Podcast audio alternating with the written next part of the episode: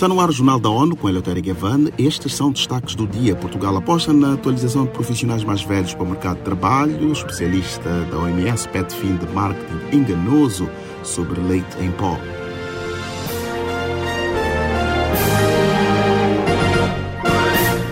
Trabalhadores portugueses com mais tempo no mercado podem contar com o apoio do governo para um programa de atualização conhecido como reconversão de competências.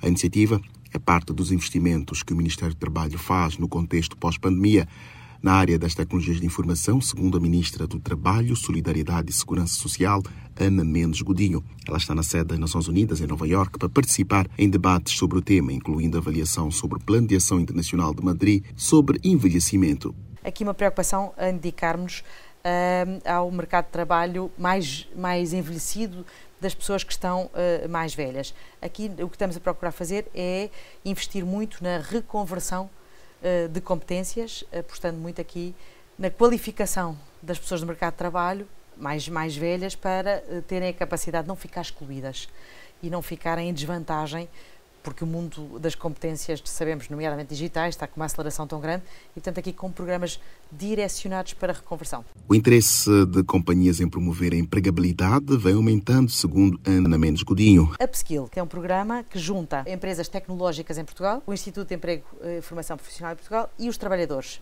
Um compromisso tripartido em que formação durante seis meses para competências digitais feitas à medida das necessidades das empresas, mas que garantem também que estas pessoas, que têm esta reconversão do ponto de vista de competências, têm depois, no mínimo, um salário que eh, corresponda à valorização que passaram a ter com competências novas.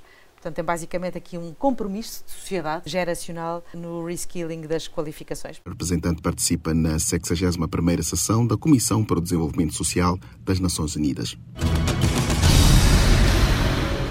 O Alto Comissário das Nações Unidas para os Direitos Humanos, Focal Turk, chega ao Haiti eh, nesta quarta-feira para uma viagem oficial de dois dias. Os detalhes com Ana Paula Loureiro. A convite do governo, ele se reúne com altos funcionários das áreas de justiça e segurança, além de representantes do judiciário. O chefe dos direitos humanos também deve encontrar com membros de organizações da sociedade civil e vítimas de violações de direitos humanos na capital Porto Príncipe. Na segunda-feira, em seu discurso anual na Assembleia Geral da ONU, o secretário-geral Antônio Guterres destacou que as gangues de rua mantêm todo o país como refém. A crise no Haiti vem se agravando desde 2021, após o assassinato do presidente Jovenel Moïse em julho e um terremoto de 7,2 graus de magnitude que atingiu o país. Da ONU News em Nova York, Ana Paula Loureiro. A visita do Fogo Turk acontece perante uma crise no Haiti com ondas de violência e o aumento de casos de cólera.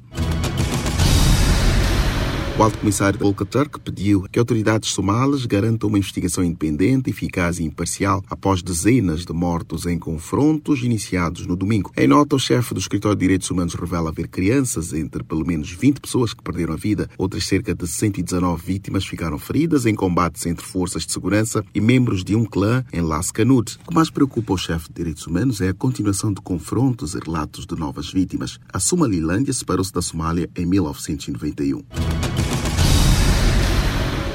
Uma série de artigos de pesquisa publicados na revista científica The Lancet revela que peças de propaganda da indústria de leite em pó trazem dados enganosos e comprometem a saúde e os direitos de mulheres e crianças. Acompanhe com Mayra Lopes. O professor Nigel Rawlings, cientista da Organização Mundial da Saúde e autor de um artigo sobre comercialização de leite em pó, avalia que o estudo destaca o vasto poder econômico e político das grandes empresas bem como graves falhas de políticas públicas que impedem milhões de mulheres de amamentar seus filhos. Os estudos mostram que as ações das indústrias de laticínios e fórmulas lácteas aumentam os desafios como a ansiedade em relação à amamentação e aos cuidados infantis. Da ONU News em Nova York, Mara Lopes. A venda de fórmula infantil chega a 55 bilhões de dólares por ano.